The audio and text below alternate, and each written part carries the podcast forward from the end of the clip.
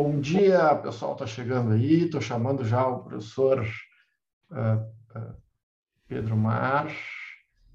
Vamos, vamos botar aqui no YouTube também. Múltiplas plataformas. Olá, olá, olá. Deixa eu só chamar aqui o. Peraí. Aqui no YouTube também. Múltiplas plataformas. Estamos entrando, estamos ao vivo nas nossas múltiplas plataformas. Olá, olá, olá, olá. Hoje é regra 12, nossa última. Fala, Betinho, bom te ver aí. Nosso Clube do Livro.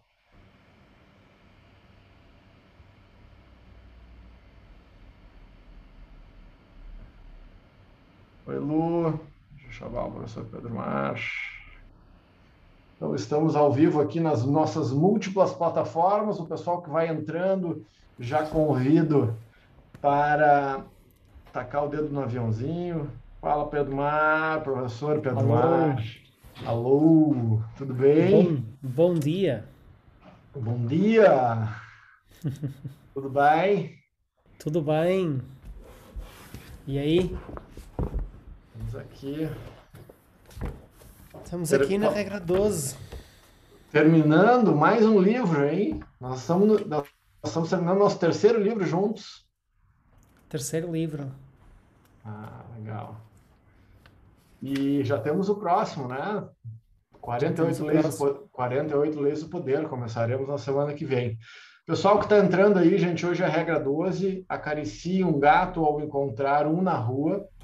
Tá? Uh, quem está entrando já toca o dedo no aviãozinho, vamos fazer isso junto. Nós estamos ao vivo no Instagram, no YouTube e depois, novidade, eu vou pegar o nosso áudio e vou botar lá no meu podcast. Então, estamos nas múltiplas plataformas da vida. Né? Ah, então, já vou botar o dedo aqui no aviãozinho, convidar o pessoal para entrar. Então, faça a mesma coisa.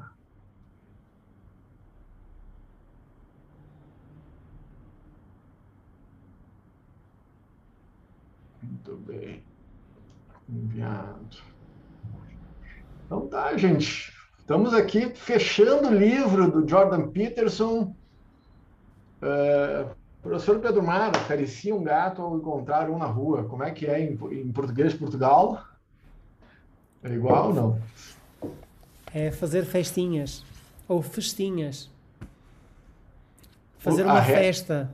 Um, fazer... Um ao encontrar um gato na rua, é isso? Não, mas aqui é, se vir um gato na rua, faça-lhe uma festa. Faça-lhe uma festa. É, eu sempre uma festa. É, uma festinha. Qual foram os teus insights aí? Eu achei, porra, achei.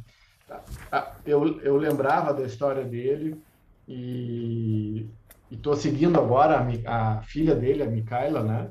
A Micaela, sim. Uh, bah, que história. História drures, né? Dura. É dura. Eu já, eu já conhecia, já, eu, eu vou ouvindo os podcasts dela, então já conhecia a história dela e conhecia a história dele também. Ele também tem alguns problemas assim autoimunes. O Jordan Peterson, tanto ele quanto ela descobriram um, que tendo um, um tipo muito específico de alimentação, que é completamente contrária àquilo que nós, que nós temos, que, que resolve, entre aspas, ou que a doença, as doenças não se manifestam, no caso deles, não é? Ah. As doenças autoimunes ficam, ficam suspensas, assim. E então eu já conhecia a história deles uh, e, e é é muito forte, assim. E, e no caso dela, não é? Ver a, ver a pessoa empreendedora, uh, bonita, bem disposta que ela é, é uma coisa mesmo extraordinária, não é? Com uma infância assim tão um, intensa. Eu achei e este capítulo. E, humaniza, né? Humaniza o autor também um pouco mais, né? Porque muitas vezes as pessoas o veem como algo muito duro e tal, mas entendendo a história, entendendo a história dele, também fica mais fácil de compreender o, o que ele pensa, né?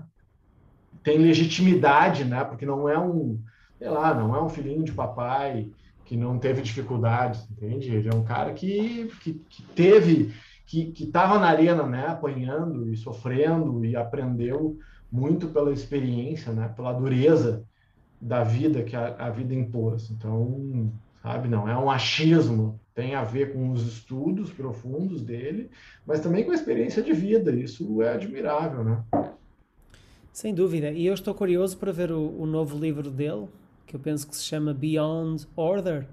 É, além da ordem. Porque ele, hum, ele passou estes últimos dois anos, assim, eu penso que a fase mais difícil da vida dele. Eu penso que foi diagnosticado cancro à mulher e ele. Hum, Ela veio a falecer, né? Se não me engano. Sabes que eu não sei. Acho que sim, eu vi. Uh, onde é... Eu, eu não sei se eu li aqui no fim, se for, eh, em algum momento que ele perdeu, não sei se foi a primeira esposa, agora já não sei se ele teve outra. Isso Enfim. por acaso não sabia. Não, pensei que ela estivesse eh, doente, também não ouço muito falar, mas ele, hum, ele teve uns problemas de uns, por uns, uns medicamentos que tomou nessa altura e depois teve uma teve uma fase de ressaca assim complicada e passou, andou basicamente a correr o mundo atrás de tratamento e passou assim mesmo, houve uma fase em que se achava que ele não ia resistir, que ele não ia sobreviver. Então passou aí uma fase bem difícil e voltou assim das cinzas para escrever um outro livro. Estou curioso para ver o que é que ele o que é que ele, o que, é que ele vai dizer. Sim. E, eu achei este capítulo assim, muito interessante como os outros, mais curto, mais de final de livro, não tanto uma bufetada, assim, mais uma. Uh, senti mais melancolia neste capítulo, assim, uma mensagem final, do que propriamente já de, de nos abanar como, como, como foi com os outros, não é? Um, eu achei super interessante a ideia de que de facto nós amamos pelas limitações por, por, aquilo que fica em evidência das limitações das pessoas, não é? É isso que nos torna humanos. Embora seja um clichê, e todos nós dizemos isso em algum momento da nossa vida, todos nós ouvimos isso em algum momento da nossa vida, mas eu penso que a forma como ele explica com a questão dos super-heróis e a, a, história do, do super-homem, não é? Torna-se torna-se demasiado evidente, não é? Até onde? Eu sempre me questionei quando via, eu não sou muito fã dos super-heróis, sei lá, nem sequer conheço, pronto, nem sequer conheço muito dos super-heróis e quando começaram a aparecer os, os filmes em que eles combatiam juntos ou combatiam uns contra os outros, eh, já não sabia muito bem quem era bom, quem era mau e, e tipo, e até onde é que podiam ir esses superpoderes, não é? Porque de facto, num determinado momento, eles começam a ganhar superpoderes novos e é uma história assim interessante. A forma como ele aborda isso é, é genial, assim é mesmo, é mesmo interessante, não é? Porque se tu tens todos os superpoderes e não tens limitações, então não és um super-herói. É? Há, uma, há uma necessidade de, de, de, de, falha, de erro, de limitação para nós humanizarmos as, as, as, as ideias, não é? E de alguma forma darmos valor ao trajeto dessas pessoas, não é? Porque se tu não tens, lá está, se és omnipotente, e omnisciente e omnipresente, uh, então não és nada. Fez-me muito lembrar uh, quando nós estudamos a tradição hindu e estudamos o Samkhya, que para quem não sabe, é uma tradição que um, explica assim a consciência, a matéria, de uma forma muito naturalista, muito interessante. E faz-me lembrar esse princípio da consciência da matéria, não é? A consciência que não tem atributos, não tem forma, e a matéria que é o tudo em potencial, mas não manifestado. Não é? Tudo o que pode ser e o que foi e o que é está ali em potencial. E, e fez-me lembrar um pouco essa definição quando ele diz que se, se a pessoa tem potencial para tudo, então ela não é nada. Se ela tem, se o super-herói pode fazer tudo e está em todo lado, então ele não está em lugar algum. Não é? Então ele não consegue viver. Essa limitação, esse, essa barreira que nós também já tínhamos falado quando falávamos em obstáculos e capacidades, não é? Que os obstáculos uh, fazem-nos ganhar consciência do que é que nós temos que desenvolver e por isso são uma alavanca ao nosso desenvolvimento. As limitações, da mesma forma que as barreiras, elas permitem a criatividade, as limitações permitem a existência, não é? Porque se eu te disser, Fabiano, faz um desenho, mas não te der mais, mais nenhuma baliza, tu tens imensa dificuldade em te colocar ali a meio. Então são essas limitações que te permitem viver, que te permitem ser, não é? Ou seja, é aquilo que tu não podes que te identifica claramente o que é que tu podes fazer e o que tu fazes. Uh, em conversa, ele deu alguns exemplos acerca das formas também, das portas e das janelas, das funções, e fez-me lembrar uma conversa com um amigo, arquiteto, que, que fazia um paralelismo entre a arquitetura e a, e, a, e a filosofia que nós ensinamos, não é? Ele dizia assim: o mais importante dos espaços, não é? É o que não é construído, é o próprio espaço. Tu desenhas os limites e o que interessa é o que está dentro disso, que não é tocado, não é? Ou seja, é essa, esse contraste entre o não ser ou as limitações que te permite identificar exatamente o que é que tu vives e o que é que tu, e o que é que tu podes fazer, digamos assim. Caso contrário, ficas perdido, porque podes fazer tudo. Se podes fazer tudo, vais fazer o quê? se nada tem valor para ti, não é? Porque tu podes tudo, tens todos os superpoderes, podes ir ao passado e ao futuro e ao presente. O que é que tu vais fazer? O que é que tu vais viver? Não vais viver nada, não é? As coisas não têm graça para ti.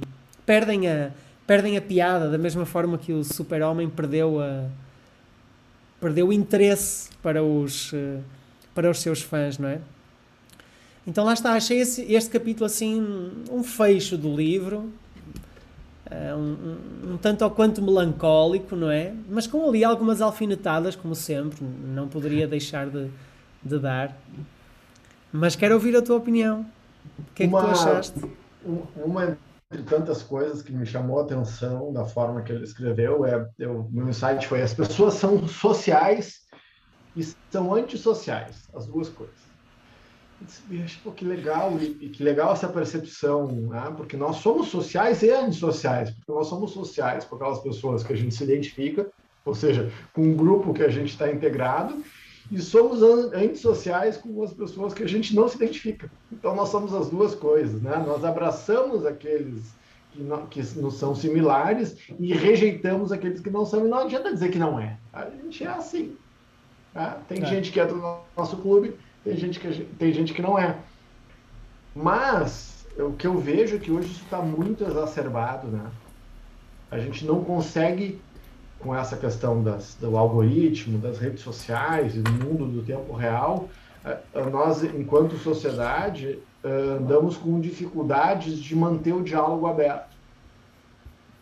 Tá? O diálogo aberto, gente, é importante até com os inimigos manter o diálogo aberto, até pessoas que são inimigas, sabe, que, que se tu conseguir manter o diálogo, é, é, é, é mais inteligente não entrar em guerra. é mais, é mais inteligente não guerrear com o inimigo, fazer né? e, e, e manter diálogo aberto não significa passar a mão na cabeça, nem concordar. O diálogo aberto significa manter um fluxo de comunicação uh, uh, inclusive com as pessoas que a gente não gosta.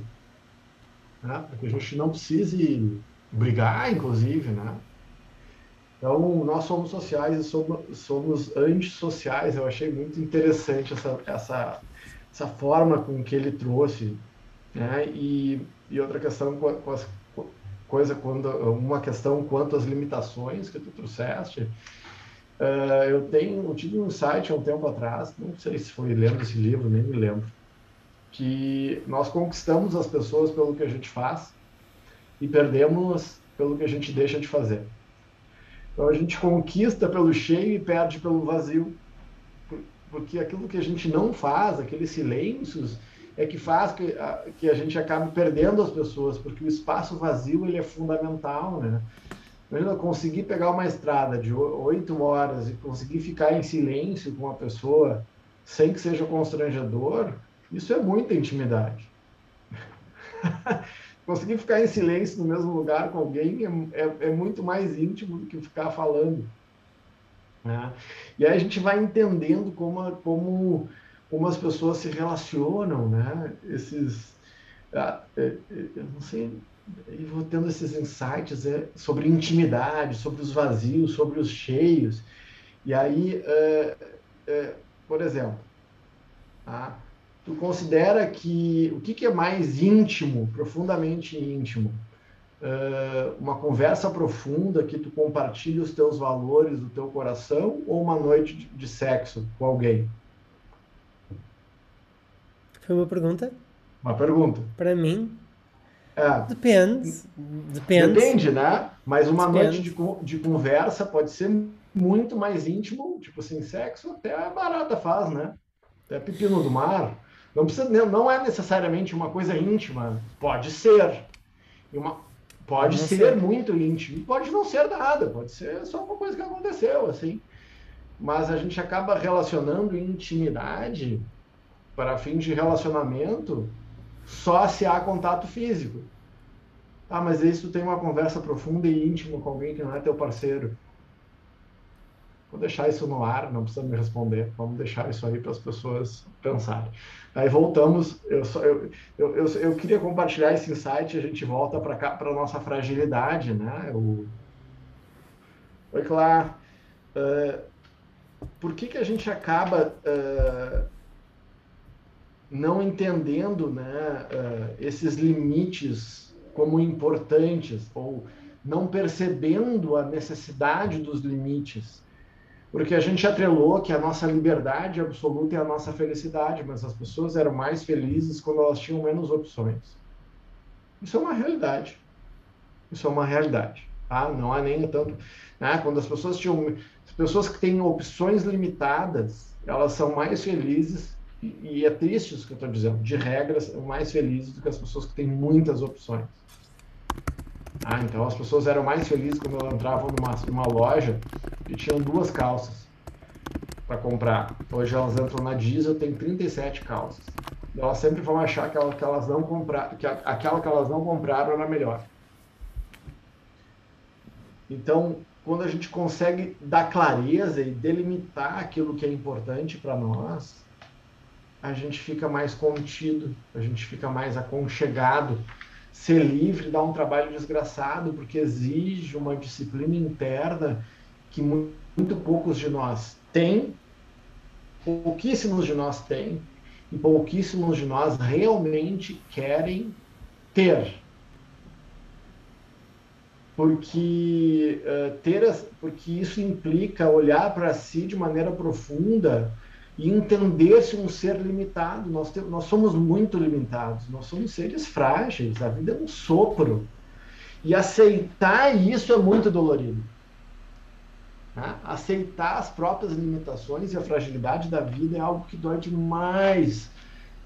Mas é a única forma para a gente crescer é aceitar as próprias limitações. Então, e aí é o clichê que tu trouxe, né? A gente, uh, o amor profundo e verdadeiro de casal, trisal, quadrisal, seja qual for o seu relacionamento, de amigos, o que for, ele passa por amar e aceitar e ser.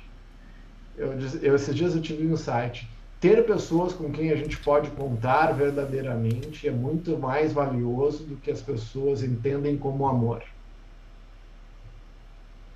De novo, o que, o que nós, enquanto sociedades, entendemos como amor, para mim é menos importante do que quando o bicho pega, quando tudo cai, tu ter alguém com quem tu pode contar de verdade. Isso para mim é, é mais amor do que esse amor que as pessoas pregam.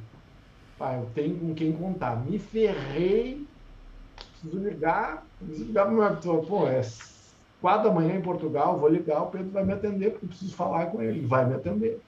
Cara, eu posso contar com ele. E saber com que eu tenho alguém com quem contar do outro lado do mundo, isso já deixa a vida, ah, já deixa a vida mais tranquila. E isso, e esse amor que a gente desenvolve com as pessoas passa por não é suportar os limites e os erros, mas é amar, inclusive, pelos erros, pelas idiosincrasias, pelas manias, pelas chatices. Né? Difícil pra caramba isso, né? Não sei se dá para contar numa mão as pessoas que realmente a gente tem, assim. Talvez duas, se a gente tiver muita sorte. Não sei Com se isso chega. Com muita sorte, talvez duas mãos é, dê pra... não, sei. Ah, então não somos super-homem, todos nós temos a nossa uh, kryptonita. É. Todos nós temos.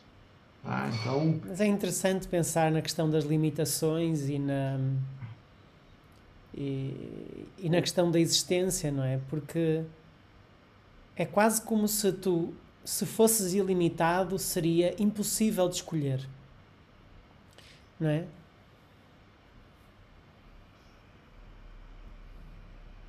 O teu Insta parou aqui. Alô, alô? Alô, alô? Voltou. Voltou. Eu recebi aqui uma chamada e é capaz de receber outra vez ah. e vai, vai, vai achar. eu, eu coloquei isto em não incomodar, mas por alguma razão não funcionou. Boa, eu vou botar no não perturbe aqui também. Estava a dizer-te que hum, é engraçado pensar na questão das limitações.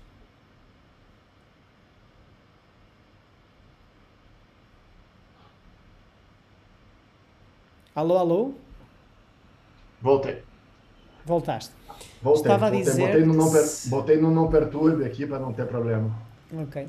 Estava a dizer-te que uh, é interessante pensar na questão da limitação e na capacidade de escolha, não é? Porque se nós fôssemos verdadeiramente limitados, a escolha seria impossível.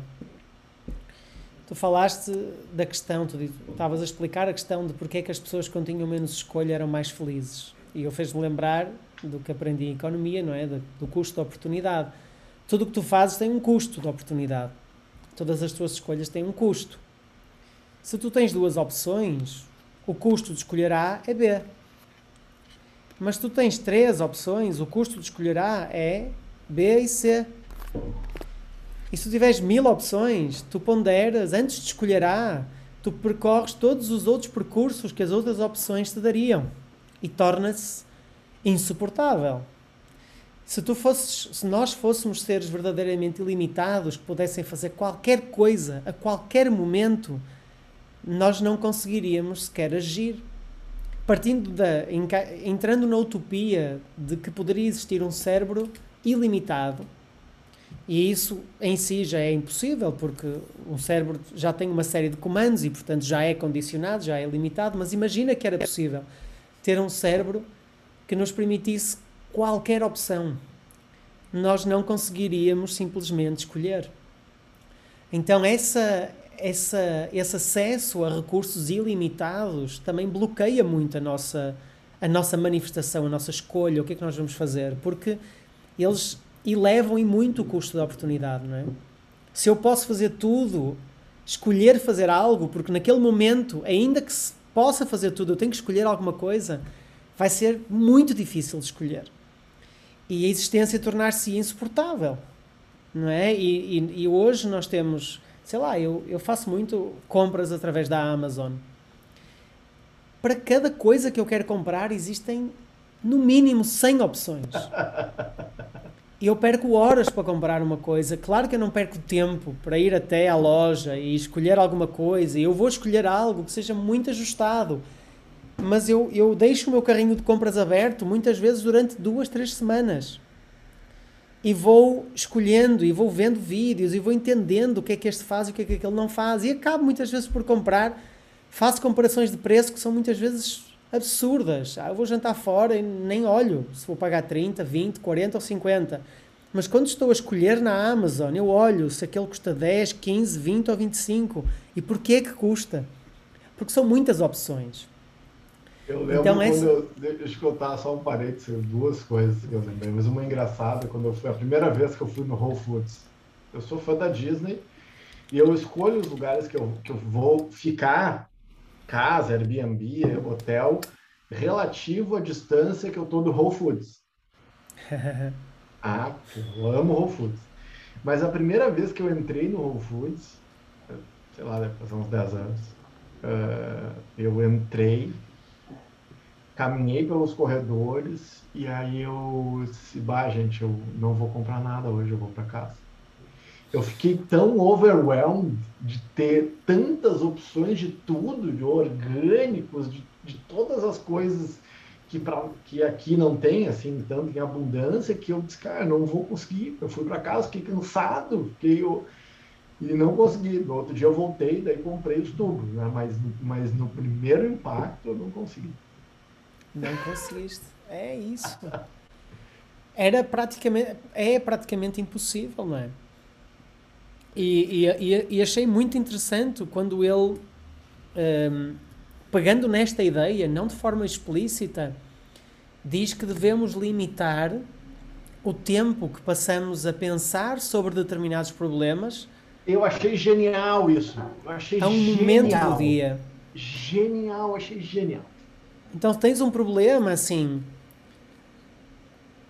Dedica 20 minutos, 30 minutos, mas isso tem que estar no calendário, porque senão tu vais passar o resto do dia a achar que deverias estar a pensar sobre aquele problema, porque isso não está calendarizado, não é? Claro, evitando pensar sobre isso durante a noite para não te perturbar o sono. Mas é interessante porque dos, dos problemas que eu fui passando recentemente, e alguns assim que me confrontaram com limitações bem, bem fortes, hum, a questão é essa: a minha mente está sempre a refletir sobre as coisas e a tentar encontrar melhores soluções e formas de, de, de dar a volta aos problemas. Só que depois tu atravancas tudo, tu paras o processo, não é? E é porque estás, estás ilimitado nisso, não é? Não, tu não, não limitas.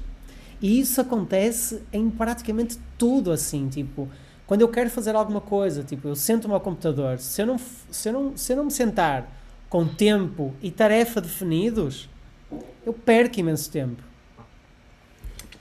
Então, isso eu acho que é das ideias mais geniais do, do, do, capítulo. É essa sensação de que quanto mais limitado, quanto menos tempo tu tiveres, ou quanto mais limitados são os teus poderes, mais tu podes ser verdadeiramente um super-herói. Porque senão, ah. o que é que. Para onde é que tu vais decidir, não é? Tudo é quais é muito penoso. Os, quais são os parâmetros, né? Mas isso eu achei fantástico. Ontem eu fiz uma mentoria, eu falei justamente sobre isso, assim. O Napoleão Hill, no IBP, na Atitude Mental Positiva, ele fala sobre isso também. O livro foi escrito há mais de 100 anos.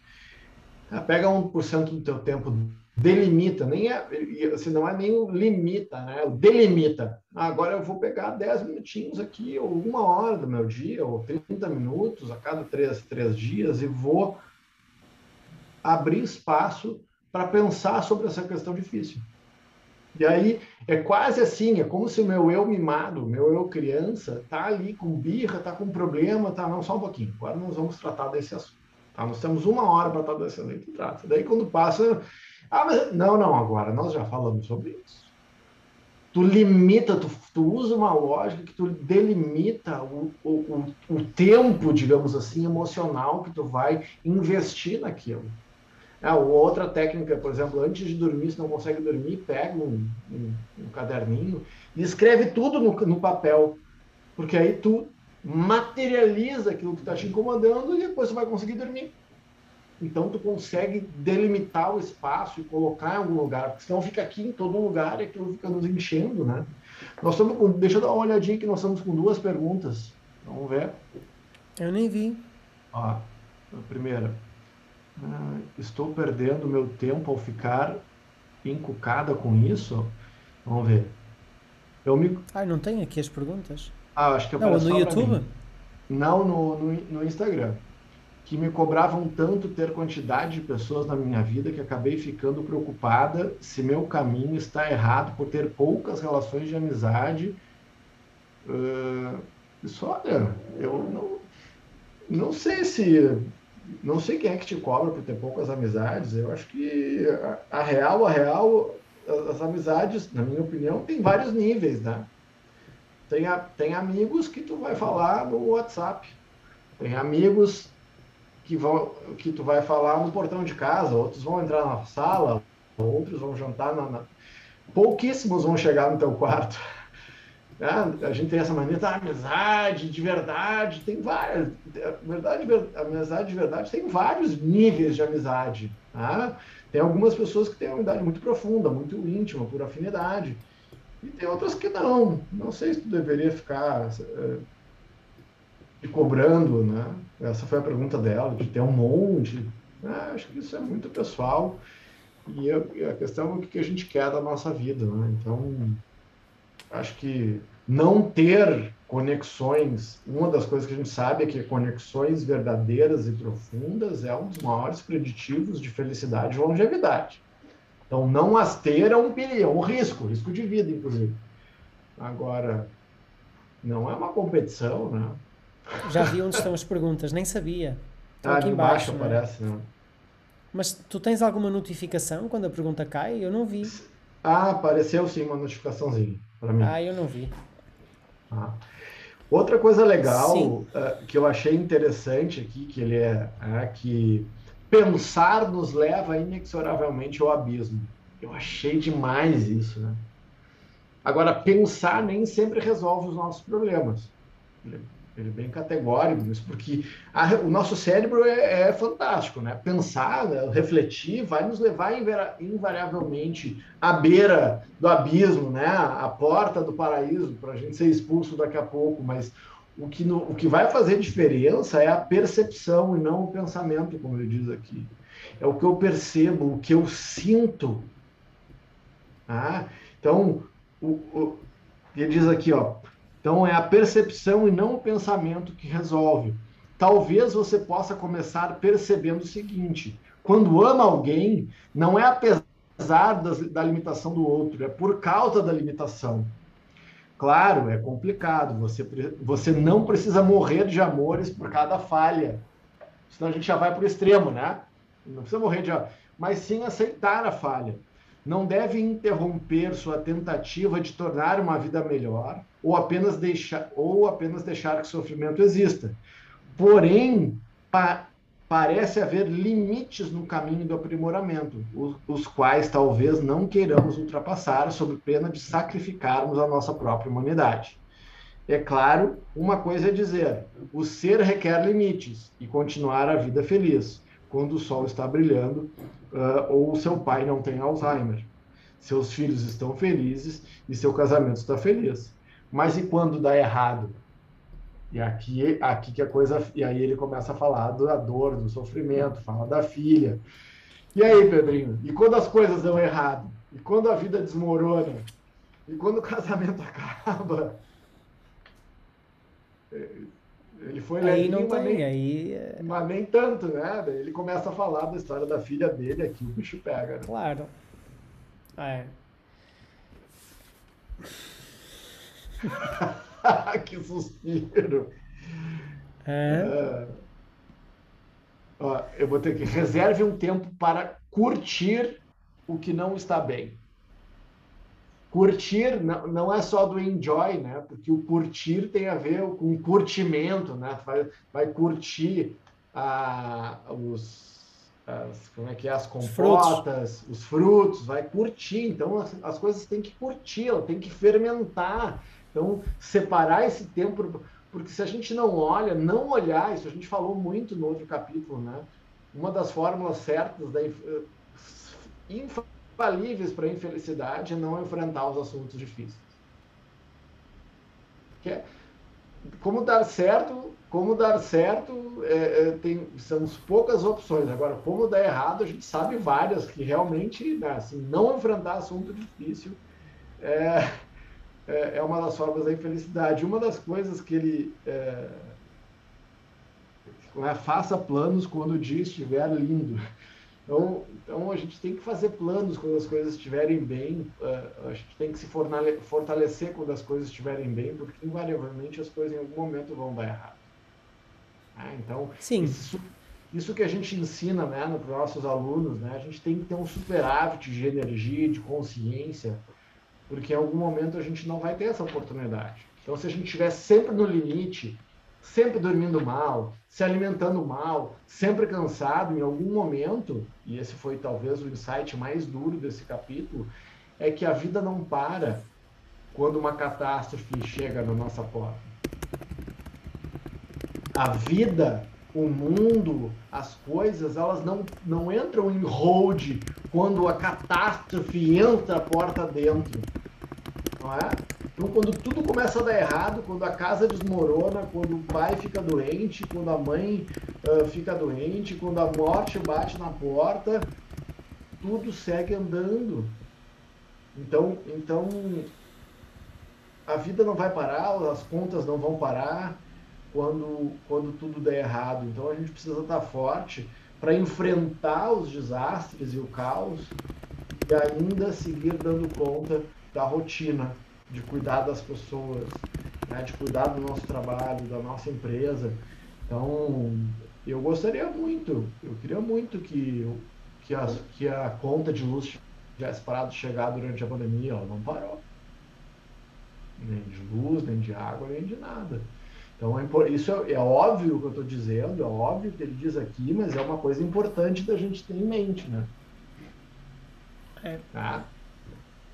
Em algum capítulo, é, em algum capítulo nós vimos que hum, a vida é uma guerra uh, implacável, não é? Ou seja, ninguém vai sair vivo dela.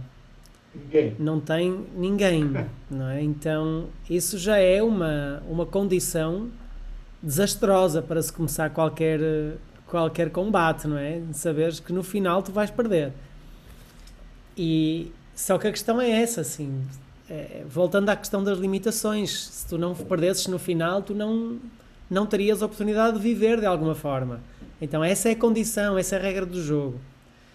E sabendo que tudo, eu penso que outro dos ensinamentos do capítulo é sabendo que tudo em algum momento vai dar errado, uh, nós poderíamos pensar que existem duas soluções, não é? Que é se tudo vai dar errado, em algum momento, porquê que eu hei de esforçar-me agora? Porquê que eu hei de lutar para que dê certo, quando na verdade o dar certo é uma utopia, não é? É temporário, porque vai dar certo por quanto tempo? Até que a natureza venha e tome de ti e que dê errado, não é? Mas a grande questão é agir assim, deixar de lutar não vai tornar as coisas mais fáceis, vai torná-las piores ainda. Então, não é então- fácil, é duro e desistir não apressa. Então só só torna as coisas piores. Então, de alguma forma, eh, deixa-me só ligar aqui à corrente o nosso Mac, porque senão o zoom vai abaixo. Então, de alguma forma, o, a felicidade também consiste em poder continuar nessa luta, não é? E, e na verdade, quando tu, quando tu sentes, independentemente do ponto em que tu estás, e nós já falamos sobre isso algumas vezes, tu já trouxeste para cá estes exemplos de que um ano depois de uma mudança, os níveis de felicidade são os mesmos, não é? A partir do momento em que tu sentes que tens poder suficiente para continuar a lutar e resiliência suficiente para imaginar que o cenário pode melhorar em algum sentido, tu estás bem, não é? Claro que objetivamente há pessoas que estão melhores do que outras e eu acho que nós não nos devemos apoiar neste argumento para deixar as coisas como estão, devemos tentar fazer com que elas estejam melhores. Essa é a regra Mas no fundo não não usa a regra para não meça meça-se com, com não compita, né? compare-se com quem você foi ontem, jamais Exato. com como o outro está hoje. Exato. Então, ainda que objetivamente as coisas possam eh, ser melhores e nós temos que fazer esse esforço para que as coisas estejam melhores para toda a gente, o mais importante, e o professor De Rose tem essa frase, não é? que felicidade é um efeito ilusório relativo à condição anterior. Não é? O importante é as pessoas sentirem que de alguma forma têm ferramentas para continuar a lutar, para imaginarem que podem estar melhor, que podem melhorar de alguma maneira. Então, eu sinto, esse, esse é um dos, dos ensinamentos, não do capítulo, mas do livro, que é, ok, a vida é sofrimento, nós temos essa temos essa, esse jargão em várias culturas, não só na cultura cristã, mas tem no budismo, tem no hinduísmo. Ou seja, independentemente, não vale a pena romantizar acerca da existência. Dois argumentos, dois ou três argumentos, destroem esse romantismo. É? Todos nós vamos morrer em algum momento. e isso vai produzir dor, não, não há hipótese. Mas, então, tendo isso como, como certo, que eu acho que é importante ter, pensar nas, nessas, nesses dois caminhos, que é, ok, se tudo é dor e de alguma forma todos vamos morrer, então talvez não haja mais a fazer. E ele, e ele explica que isto é muito perigoso. Porque a partir do momento em que tu achas isto, ou tu caminhas lentamente para a negligência, o suicídio, ou tu caminhas para um holocausto. Não é? Ou tu achas que não importa, tu já não importas, está tudo assim e tudo vai ficar e tu começas a negligenciar-te de ti próprio, ou tu achas que o ser humano é o problema e aí começas a achar que o ser humano é um vírus e que, é uma, e que está a destruir o planeta e que não deveria cá estar e começas a, a, a, fazer, enfim, a fazer a vida dos outros um inferno. Então este tipo de raciocínio, eh, eu, eu penso que é um dos maiores ensinamentos do livro, que é, ok, há sofrimento inerente à existência, provavelmente sem esse sofrimento nós não viveríamos, sem essas limitações nós não conseguiríamos sequer optar e viver e usufruir, mas o raciocínio é: se nós não vamos conseguir resolvê-lo de todo, pelo menos temos que tentar. Né? Temos que continuar a lutar para que fique melhor, porque não é porque essa seja uma batalha ou uma guerra que nós jamais iremos vencer que eu devo baixar a guarda, eu devo baixar os braços. Porque isto só vai tornar a experiência pior. Não só, a minha, mas a dos outros. Só piora. Né? Então é quase damage control. Isso ele fala aqui, né? Porque as pessoas não conseguem. Elas não conseguem sofrer em paz. elas, elas, elas, quando elas entram, entram em sofrimento, elas. O que, que elas fazem? Elas, elas ficam miseráveis e elas começam. Ah, eu não, vou, eu não, não sou obrigado a sofrer sozinho. Elas vão espalhar um rastro de miséria e de sofrimento das pessoas à volta. Então, como é os sacerdotes da moralidade, ele, usou um nome interessante lá, né? as pessoas que se julgam, que acham que o, o, mundo inteiro é mal, mas se o mundo inteiro é mal, só ela que está certa, né? E daí elas fazem essas atrocidades aí, que, que a gente sabe que as pessoas fazem. Então, é, e a questão é que se tu não, se tu não trabalha para tornar a tua vida e o mundo, primeiro a ti, para tuas contingências e o mundo num lugar melhor, tu já tá no inferno, né? Tu já tá no inferno em vida. Tu não, nem, não morreu, tu já tá no inferno. Ah, e aí. Só um segundo. Né? Continue, estou estou a ouvir. Só não tem imagem. Ah. O, inclusive tá quase no teu horário hoje, tu precisa sair um pouquinho mais cedo, né? Sim. Lá na conclusão, uh, Lá na conclusão tem um parágrafo que eu gostei muito, que diz o seguinte, ó. Deixar de fazer os sacrifícios adequados, de revelar a si mesmo, de viver e dizer a verdade, deixar de fazer isso, tudo isso nos enfraquece. E nesse estado, e nesse estado enfraquecido, você não conseguirá prosperar no mundo. Isso será não será de benefício algum, nem para si mesmo, nem para os outros. O mundo não se beneficia de pessoas fracas, o mundo só perde se a gente for fraco.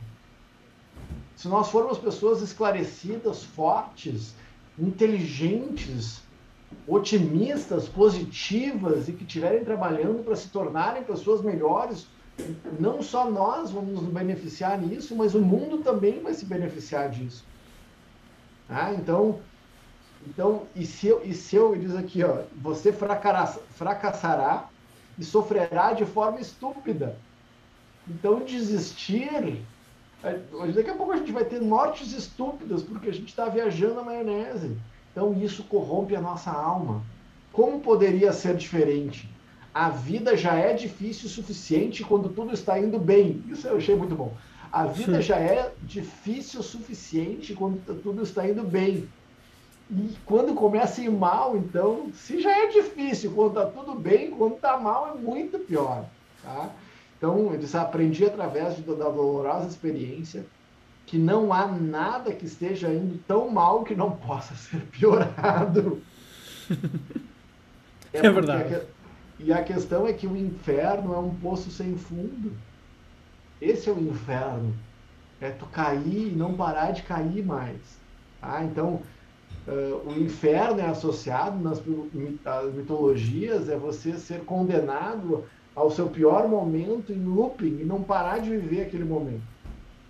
Ah, eu tenho então... um insight relativamente a isso, não sei se já, já vivenciaste, mas há determinados momentos em que nós nos sentimos em total desincronia, fora de sincronicidade com o mundo, não é? Então é assim, tu fazes alguma coisa e dá errado. E aí faz outra e dá errado. E outra Tem e dá errado. tudo dá errado. Tem, Tem dias, dias, em que tudo dá errado. Tudo, é. E, às e eu, num determinado momento, senti assim, tá, quando tudo começa a dar errado, o melhor é parar. Para. para. É, o, é, o, dia do Hagendas.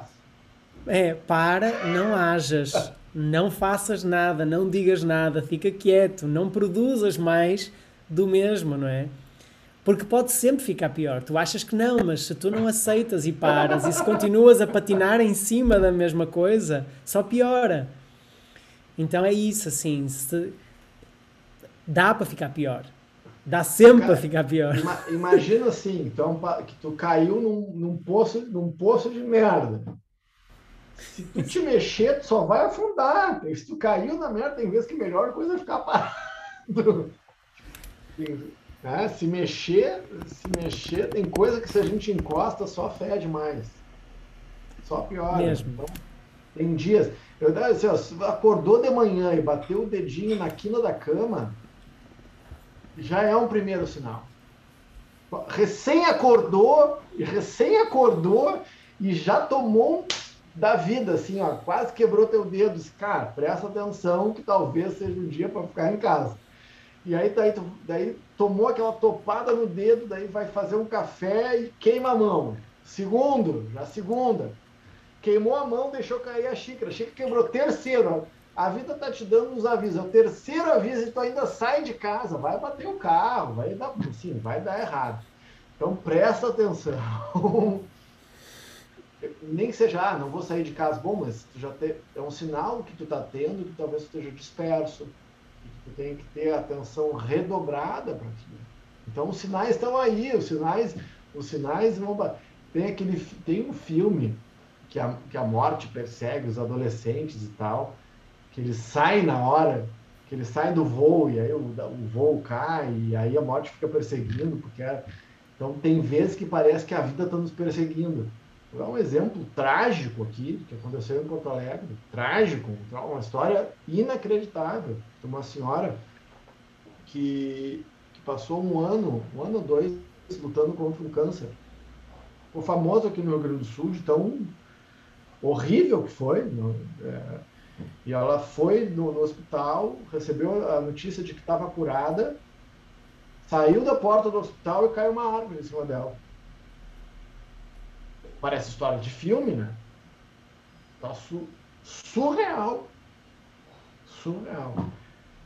Ah, então. Uh, Mesmo. Tem várias histórias dessa da vida, de que, que, que tá ruim e pode piorar. Então a gente tem que estar tá atento, né? E é torcer pelo melhor e se preparar para o pior.